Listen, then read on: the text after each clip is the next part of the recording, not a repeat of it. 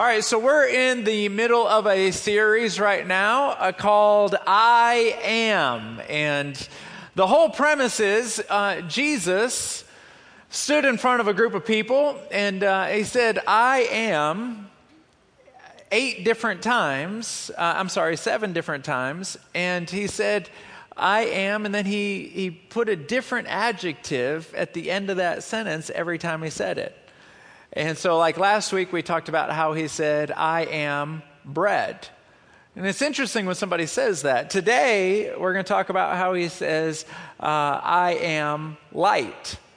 Now, if I were to look at you and say, okay, you finish that sentence, say, I am, and then right at the end, put an adjective, but you can't put uh, what you do in that sentence. In other words, if you are a salesman, you can't say, I am a salesman. Um, I want you to put like a word in there that represents who you are, not what you do. Because there's such a huge difference there. Um, and so if you say, um, uh, I think you guys get my point. But when Jesus came along, he said, I am light. Now, we're going to unpack that for the next few minutes because that's such an interesting choice of words. But before we really drill down and figure out what exactly did you mean when you said that you were light, what exactly did that mean and how does that apply to our life? I want to look at what was happening around him. What was the context of the situation? Um, because what was happening around him was what caused him to say, I am light. Uh, and so let's dive right into it. Let's see what was happening. In John chapter 8, verse 1, Jesus returned to the Mount of Olives, but early the next morning, he was back again at the temple. A crowd soon gathered, and he sat down and taught them. Now, what's kind of cool is in those days, um, when a teacher would come to teach, he would sit down and the crowd around him would be standing. So you guys got it pretty good today. Uh, at any point, we can reverse, and I can sit down. You guys can just stand for the next, uh, you know, little bit. But that's how they did it back in those days. So he sat down. The crowd gathered around him. As he was speaking, the teachers of religious law and Pharisees. Now, these teachers of religious law, they studied the Torah, the first five books of the Bible. They believed in God. They just didn't believe that Jesus was the Son of God. And so they were furious that this crowd was gathering around this guy. And so they're going to try to catch him to show the crowd that this guy uh, is a nutcase. Um, but it blew up in their face. Watch what happens. Um, the Pharisees brought a woman who had been caught in the act of adultery. Now that's interesting. How do you catch a woman in adultery? Um, that's number one. Uh, number two, where was the guy? Yeah. Hmm. All right. So, um, so it seems like that was a, uh, and so they they put her in front of the crowd, G- teacher, they said to Jesus. Do you see how they, they put a title on him? You're a teacher. You're not the Son of God. You're a teacher. Teacher, they said to Jesus, this woman was caught in the act of adultery. The law of Moses says to stone her. What do you say? Now, they mention the law of Moses because they know the Torah. The Torah had the law of Moses inside of it. They said, We know the Torah. We know what the law says. And if you're a teacher of the law, if you're the son of God, surely you're not going to say something that's going to contradict the Torah. Surely you're not. And the Torah was Genesis, Exodus, Leviticus, Numbers, and Deuteronomy. Surely you're not going to say something that's going to contradict the Word of God. But if he backs up and says stoner, then he is a man of no mercy. And so they really thought this thing out because now they got him trapped. And so Jesus backs up, and in verse 7, he says this When they kept on questioning him, he straightened up and said to them, Let any one of you who is without sin be the first to throw a stone at her. And that just knocked them on their heels because he didn't contradict the Word of God, the first five books of the Bible. He gave her mercy and he stayed right in the balance of perfect judgment. And these people had no idea what to do. Now, we're going to unpack what he said when he said, I am light. But before we get there, let's just spend a moment unpacking this scene. Why is this scene even in the Bible? Well, there's probably 150 different reasons why that we could come up with. But the first thing that I want to point out is, is that Jesus is more concerned about our heart than our track record he looked at this woman who had just sinned and he cares more about her heart than what she just did. And, and, so I don't know if you're anything like me. Sometimes I'll go through a season where I'll say to myself, man, I'm doing pretty good with God right now. You ever think that? Like, I'm not trying to brag, but I haven't messed up in like four days. Have you ever thought that? Like, I haven't yelled at anybody. I haven't cursed at anybody. I haven't punched anybody. I've prayed a few times. Like, I think I'm doing pretty good. Have you ever thought that? Like, I'm not trying to brag, but like, I'm doing all right. And sometimes we have a tendency to back up and determine whether or not we are in right standing with God depending on how well our behavior is. So we kind of subconsciously grade ourselves. Like, so if we've been really good, we give ourselves an A. Like, I'm, I'm doing good. I know God is really, God must really love me a lot right now because I've been doing so good. But then when you do punch somebody in the nose, figuratively speaking, you give yourself an F. And so then you think God doesn't love me a lot right now because I haven't been good. I haven't been to church in a long time and da da da da da da da da. So now God loves me less. Keep this in mind. God is always looking at your heart. He pays way more attention to our heart than he does our track record. He does not love you any more when you have been really good or any less when you've been really bad. He loves you because of who you are, not what you do. That's hard to wrap your mind around because everybody you know likes you because of what you do. But that's not God. God loves you just because you're you. He thinks you rock. Now, is his disappointment there if we do or say something that's not pleasing to him? Yes, but the Bible says that his anger is for a moment, but his love is forever. So he's constantly looking at your heart. So he looks at this woman and he does not approve what she did. And he's going to make that abundantly clear in about four minutes. But before he gets there, he tells everybody that is badgering her and bullying her, back off. And then he looks at her and says, Where's everybody that's judging you? And she says, There's gone. And he goes, And I'm not judging you either. And so he's concerned about our hearts. And that is very, very important because God does not want anything else from us except for a sincere heart. There was a guy by the name of David who committed adultery. And when he committed adultery, his heart, he was just crying. He was broken because he's had a relationship with God for since he was just a little boy. And then he, he pulled out a pen and paper and he journaled what he was feeling because he felt so distant from the Lord. And he said this in, in um, uh, Psalms chapter 51, verse 16, while he was journaling that moment, because he was trying to figure out how to repair his relationship with the Lord.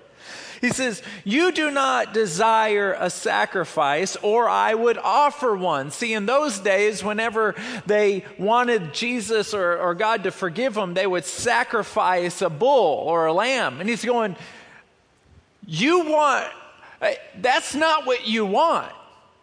And then he backs up and he says, um, he says this, you do not want a burnt offering. The sacrifice you desire is a broken spirit. You will not reject a broken and repentant heart. And so the Lord is always looking at your heart. Always. And so, yes, He does take in consideration what we just did, but it's your heart that matters most. He looks at David and he was abundantly displeased with his actions. But both David and the woman realized it is my heart that you care about. And so the next time you are judging yourself, and the next time you're looking at yourself to try to determine whether or not God is angry at you or disappointed with you, you just look at your own heart and say, Where is my heart right now? And when you see your heart, and your heart probably says something like this God, I know what I just did. I know it was wrong. I wish I didn't do it. I love you so much. Watch this. This is what many of your hearts are saying. I wish I was more consistent, and I wish you and I were closer than what we are. Raise your hand if that's what your heart says most of the time. He hears that in stereo. He hears that loud and clear. He hears your heart. And so he looks at the woman and he says this. Let me read it to you. This is so powerful. He says this in verse 11 of chapter 8. He, uh, he says this neither, Then neither do I condemn you, Jesus declared. Now, watch this. Go now and leave your life of sin. So he's saying, Look, I see your heart. I can tell that you are sorry. I can tell that you want to be right with God. I am not condemning you. But right now, hear the, the urgency in his voice. Right now, I want you to stop and leave that lifestyle right now. Now, some of you, most of you in the room, are not wrestling with adultery, you're wrestling with something else.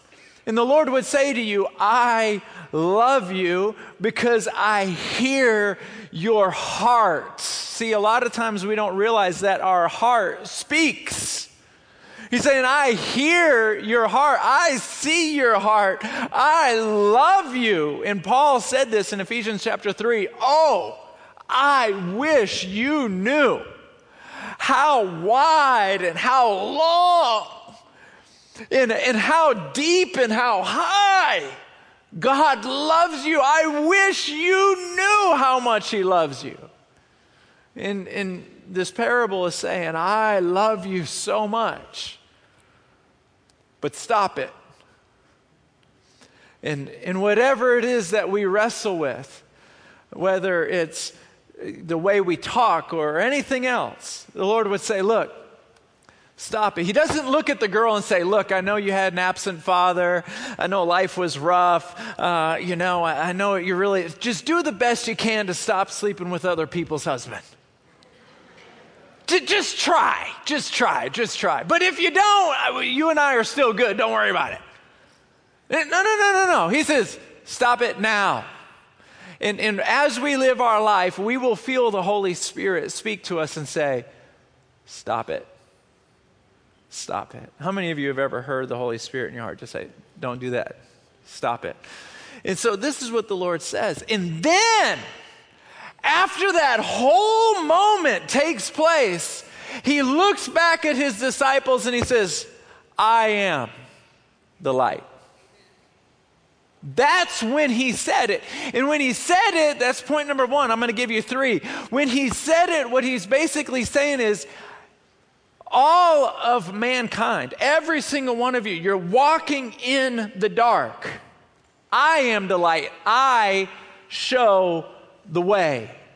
If you're ever wrestling with a decision, ever wrestling with the decision should I marry him? Should I not marry him? Should I marry her? Should I not marry her? Should I quit? Should I take the job? Should I do this? Should, should I move? Should I buy? Should I rent? If you're ever wrestling with anything, anything, just know that Jesus is the light.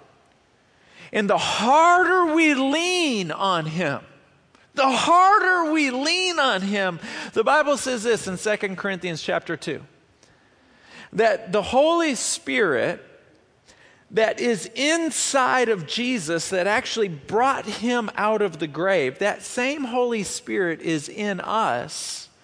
Watch this, so that we may know his thoughts. And so we got to slow down and say, Lord, I need you to help me. I need you to help me. It, you know, uh, I've got three kids, and so that means that toys are everywhere all the time on the floor of my house 24 7, seven days a week. If you want to come over, you have to call me before you want to come over because we are going to lift up the couch and kick stuff under there. You can't just show up, all right? Th- those days are over. You have to call me and tell me that you're coming, okay? And, and call me once that you left the house and then call me again when you're in the driveway. I need to know. Is anyone with me on that? Don't surprise me. I'm not into it.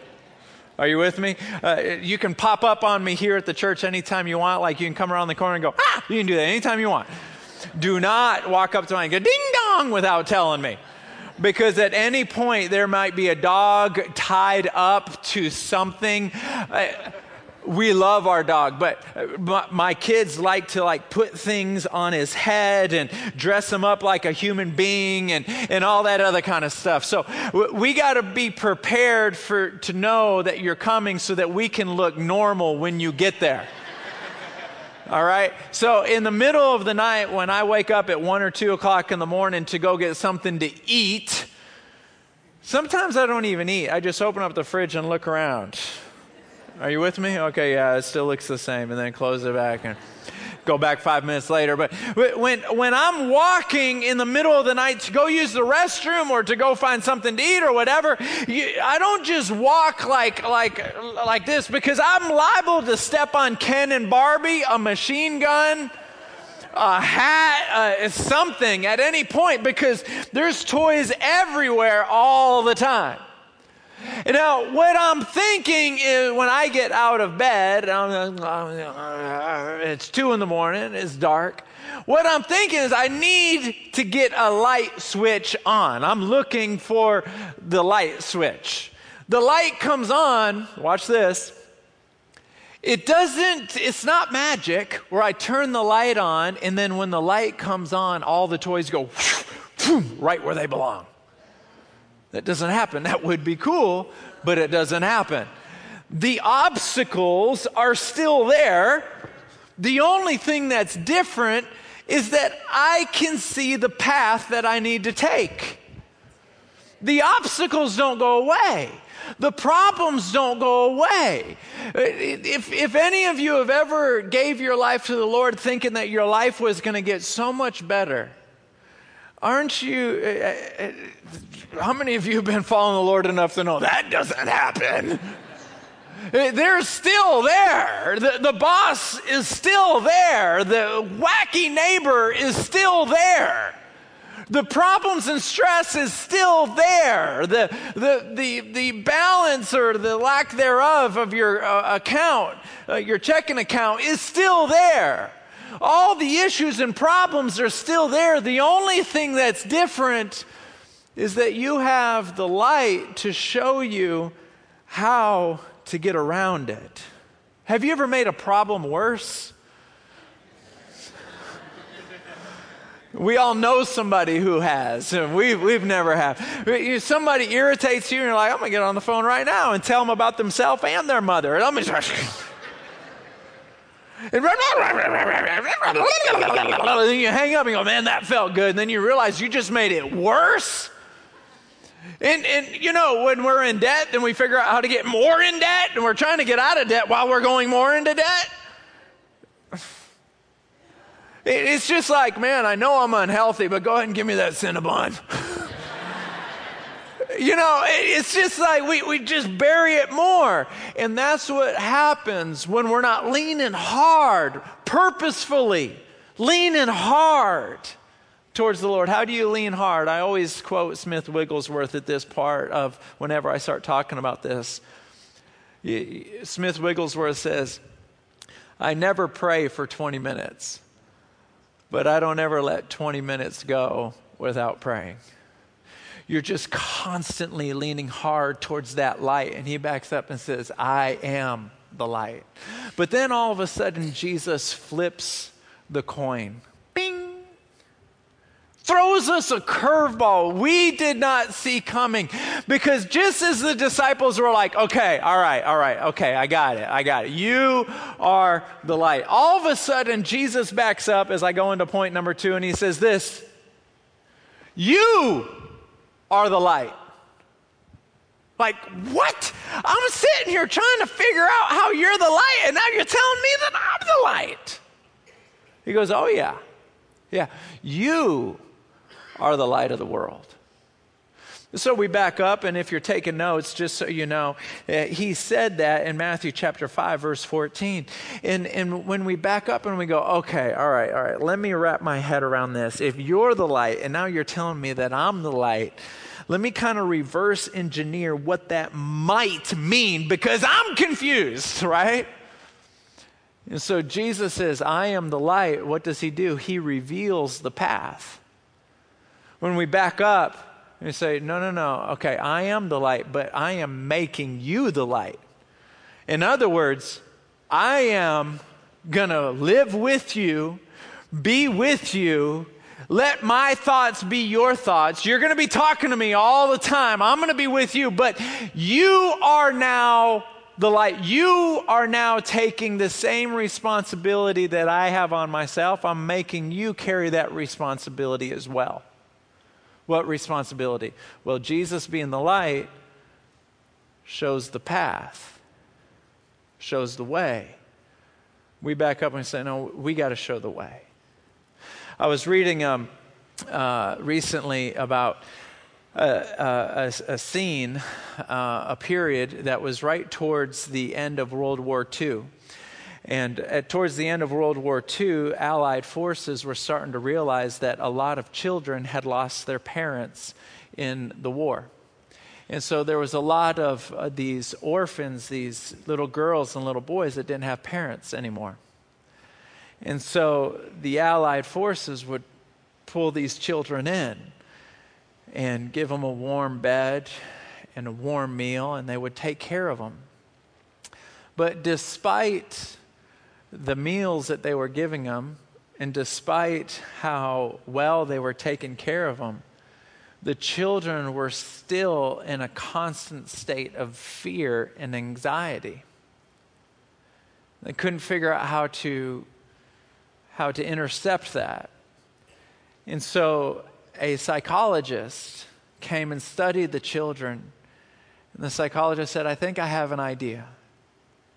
Let's get a loaf of bread and give it to each child as they're getting into bed at night. But we're going to tell the children, you can't eat this bread until the morning. Just hold it. And so they would hold the bread like a teddy bear. And what they saw was that the children would fall fast asleep and their anxieties and worries dropped tremendously. And what they realized was is that the children, although they were sitting down with a warm meal and they were being well taken care of, they were so anxious and worried about tomorrow that they couldn't relax today. They were so worried about tomorrow. But when they held that bread, they knew tomorrow I have something to eat. Your friends, your family, your children, your husband, your wife, your parents, your aunt, your uncle, all of their worries, all, I don't even know who they are. Some of you are like, you're, and you're lucky you don't. But, I don't even know who they are, but I can tell you that what they are worried about is not what they're experiencing right now, it's what they are anticipating in their future. That's what's worrying them and causing them anxiety. Jesus comes along and says, You, you are the one that is going to show them the way. You are the light. And somebody in has to come into their world and say something because this is what we've all learned. Every single relationship is either making deposits or withdrawals. You are a person who is good at making deposits, or you are a person that's good at making withdrawals. In every relationship you have, there one of the two of you are good at making deposits, and the other one's good at making withdrawals. One who makes deposits is one who is making purposeful uh, activity, purposeful attempts to fill that person up by sometimes just listening, keeping the conversation not on themselves all the time but keep it on them, to be affirming and encouraging. One who takes makes withdrawals, they're just always it's about them, it's about them, it's about them, it's about them. I went out to play golf a few years ago with a friend of mine. He is so rich that if he had all my money, he would give it away. Like, he doesn't even need my money. If he had all my money, he would just give it away. That's how rich he is. And uh, he's just, a, he's been a great friend for about 20 years. And I've never one time asked him for anything. And when we go to lunch, I pick up the bill. But uh, he has a lot of people that come to him and ask him, Can you support this? You can support that. Or can you help me with this? Or help me with that? And sometimes he says yes, and sometimes he says no. And one day I was out playing golf with him, and uh, I said, Hey, I said, How do you know when to say yes and when to say no? I said, I don't have this problem, so I'm just, I'm just wondering, like, what's your world like? Um, and, and he goes, he said something I'll never ever forget. He says, you know, if that person just is, you know, they're always a person that's looking to make a withdrawal from me. He goes, sometimes I'll help them, sometimes I won't. He goes, but relationships that I have that make deposits into the relationship, he goes, because Frankie, not everything's about money. He goes, you know, people that make deposits into the relationship, he goes, when they're in need, I can't wait to help them. I was like, huh,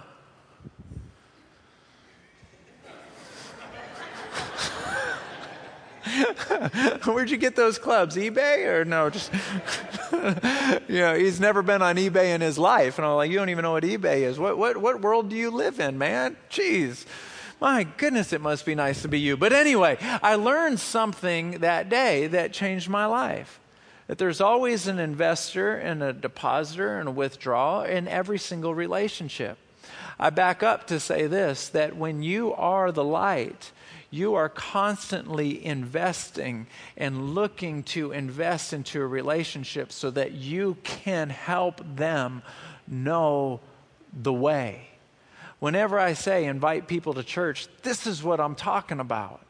Because if you do what I can't do, which is invite people to church, I'll do what's awkward for you to do, which is talk about how Jesus is the light it's very awkward at Subway to be like, hey, you know what? You want a six inch? Yeah, yeah. Oh, and Jesus is the light. you know, that's awkward. But if you get them here, I will do that for you. And if I say something stupid, just lean over and go, I don't. So, number one, Jesus is the light. Number two, you are the light. Number three, and this is my last and closing point, we must let our light shine. Uh, we cannot get so consumed with what is important to us that what is important to Him rarely even gets considered. There's a lot of ways to show the Lord that what is important to Him is a priority to us. One of the ways is to say, I know how you like church being done. Because it's in Acts chapter 2. They went to the temple and then they went house to house. This is how Jesus likes church being done. We call those life groups. Um, it's either house to house. I've been leading a life group myself for about three years. And because I have toys all over the house, it's just not a conducive place to have a life group. So I meet in a restaurant. So whether it's a restaurant, Starbucks, your house, their house, somebody Aunt Jemima's house, it doesn't matter what where it's at. It could be on a, on the lawn with a, a picnic basket. The point is is that you're leading a group. Every other week, seven times before the end of the year, and then what happens is we are modeling what Jesus wanted the church to be like. So if you haven't signed up for one, I want you to sign up today, either in the lobby after service or on the app on your phone. Just hit the Connect tab. So I don't know about a big group. Well, good. A group is you plus two. You plus two. Now there's I'm to for for those of you that have never made time for something like this with respect and sensitivity I want to come knock at your door for a second. Because that excuse has been around for over 2,000 years, and Jesus had to deal with it himself. Now, I can tell that some of you heard the music and you're like, you're disconnecting and you're thinking about lunch. This might be the most important point of the sermon. So hang with me. Watch this. Jesus was teaching and a man sitting at the table with Jesus exclaimed, What a blessing it will be to attend the banquet of the kingdom of God. Jesus replied with this story. A man prepared a great feast and sent out many invitations. When the banquet was ready, he sent his servant to tell other guests, Come, the banquet is ready. But they all began making excuses. One said, I have just bought a, few, a field and must inspect it. Please excuse me. Another said, I have just bought five pairs of oxen. I want to try them out. Please excuse me. This is my favorite excuse. Watch this. Another said, I just got married, so I can't come.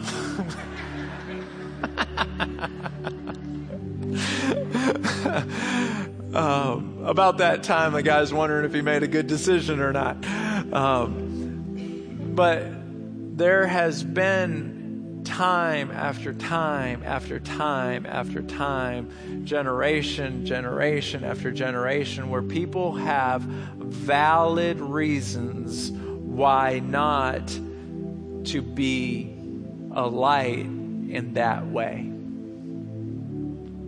for 2,000 years. I want to say that for you to lead a life group can be as easy as saying, Yes, I will grab two guys at work. They'll probably never come to Celebration Church, and that's fine. This is not about Celebration Church. This is about the kingdom of God and you doing what God has called you to do. Shoot me the notes You okay? Never heard that sound before. I've been speaking for 20 years. I've never heard that. Uh, but um, but uh, shoot me the notes, and I'll grab two guys or two girls, and we'll sit down and, and we'll talk about it. Um, some of you may say, oh, I'll open up my laptop. It's just like Netflix. We'll watch it. We'll ask each other what you think you can invite people to your house and watch it on the TV in your house. We'll tell you how to do it. But whatever it takes, I want you to hear me say it is a call on our life to be a light. You say, I don't have all the answers. Good. You're going to be great because you're going to lean really hard on the Lord. Those of you that back up and go, I'm brilliant, we don't want you to run a life group. Let's all stand to our feet for me, please. If you would, bow your head and close your eyes. Nobody looking around. If your heart were to stop beating in the next five minutes, prayer partners, would you please come out of your seat? If your heart were to s- stop beating in the next five minutes, are you 100% sure you know where you'd spend eternity? Nobody looking around. If the answer is no, I am not 100% sure. There is nothing more important than this moment in your life. With nobody looking, would you just slip your hand in the air and say, No, Frankie, I am not ready? Hands are going up all over this room. As a sign of surrender, would you just raise both hands and let's say these simple words Dear Jesus, I'm sorry for my sins. Would you please forgive me? I want you to be the Lord and Savior of my life. In Jesus' name, amen. Now, I didn't ask for prayer partners to come down during the first service. I just didn't feel compelled to do it. But this service I did because I just really feel strongly that when I talked about waking up in the middle of the night and, and trying to get through all the toys and then turning on the lights and then all of a sudden seeing clearly the path, I felt like I connected with a lot of you when I told that story. And the, and the reason why I did is there's, you're in a situation where there's not enough money or not enough relationships, not enough health, and you don't know how you're going to navigate this season. You just don't know how. And you want that light to show you how. You, you want Him to show you how. And if that's you today, it's, I know it's not everyone, but if that's you, I'd like for you to come out of your seat and take the hand of a prayer partner and call on the name of Jesus because this is what He specializes in. He specializes, to quote Matt, in the miracle business. This is what he does. He is the light. May the Lord bless you. May he keep you. May his face shine down upon you. May his countenance be lifted up on you and deliver you. May the grace and peace of God be with you all the days of your life. No official dismissal. You can leave whenever you get ready. But let's just sing this song one time through before anyone leaves. The prayer partners are waiting for you.